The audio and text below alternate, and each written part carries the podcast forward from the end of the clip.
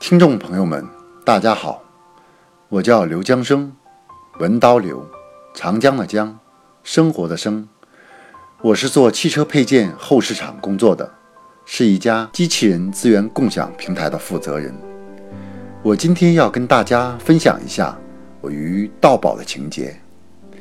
之前就知道自己在当众讲话有恐惧，很少当众讲话。以前由于不善于讲话。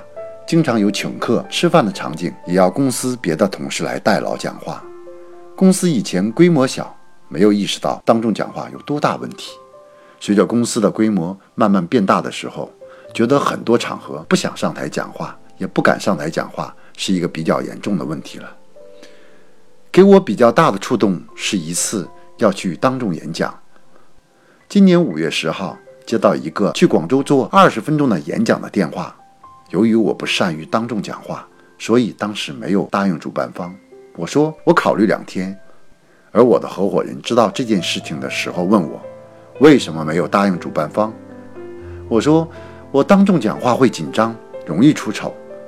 我的合伙人跟我说：“你出不出丑我不管，你去上台演讲对公司的知名度、影响力都有帮助。你有义务宣传公司，你不要太自私哦。”我当时就想，我是不是选错了合伙人？没办法，只好硬着头皮答应了主办方去演讲。当时就想需要临时抱抱佛脚，朋友就介绍道宝国际给我，让我去试一试。我当时给洪帅老师打了电话，洪帅老师的态度非常亲切、耐心，跑过去听了他的公开课。沈辉老师还辅导了我一个小时。就这样带着忐忑去了广州。我还记得要上台前的时候，给沈辉老师打了个电话，说我紧张的都不想去了。当时沈老师给了我很大的鼓励，硬着头皮上去了。上台的时候紧张极了，腿从上台的时候就开始抖，一直抖到下来，声音也发颤。准备的演讲稿连一半都没有说完就下来了，下来也没有敢脱西装。我知道我的衬衣都湿透了，我当时就在想，刘江生啊，刘江生，就你那个熊样，也就适合摆个地摊儿，还要做大事呢。我那个感觉太难受了。后来洗澡的时候，就想起上台的表现，就想拿拳头砸墙。我知道我不能逃避现实了，我要面对自己的当众讲话的恐惧了。回来就去报了研保课。我经过三次复训，发现有很大的改变。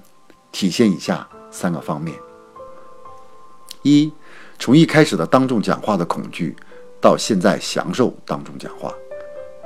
一开始上课的时候，让我上台讲话都不想上去，上去也想快点讲完就下来。上去的时候还是有心慌腿软的现象。几次复训下来，到现在上课上去讲话都要抢着上去。每天上下午都有三个好消息分享。我上去分享的时候，有点像个话痨似的，而且我特别享受那个上台说话的感觉。我觉得怎么一下变得那么贪婪了？对上台讲话的机会特别贪婪，还跟同学们说，我其实不是个自私的人，但有讲话的机会就想抢着上了。大家都担待些哈。二，从以前讲话都要提前写好稿子，提前把台词背好，到现在特别喜欢即兴的演讲。我今年二月份的时候，因为工作的需要，录制一个节目，就几分钟的时间，写了简讲稿，背了台词，不知道过了多少遍，都觉得对不住工作人员。经过这几次复训，就有了很大的提高。有一次上连老师的研保课，我晚上下课后开着车就直接奔大钟寺的道宝总部去了，因为那里正在进行着一场俱乐部演讲呢。我赶过去的想法也特别明确，抽个即兴演讲题目。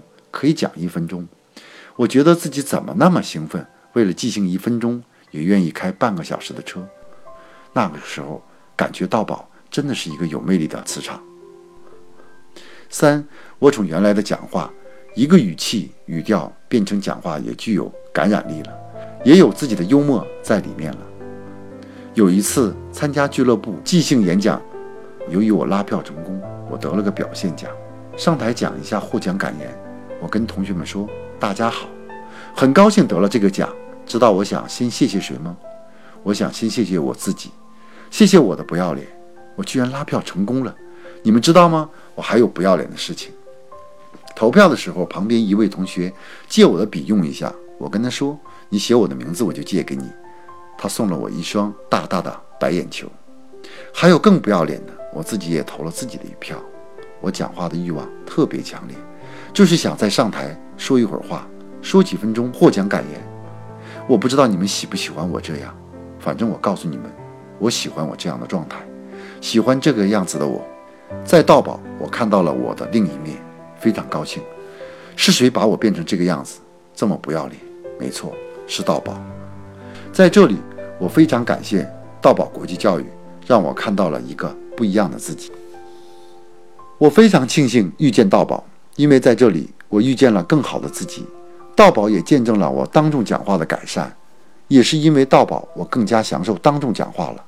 我原来觉得我是靠颜值吃饭的。遇见道宝以后，我觉得我靠语言的颜值也可以吃饭。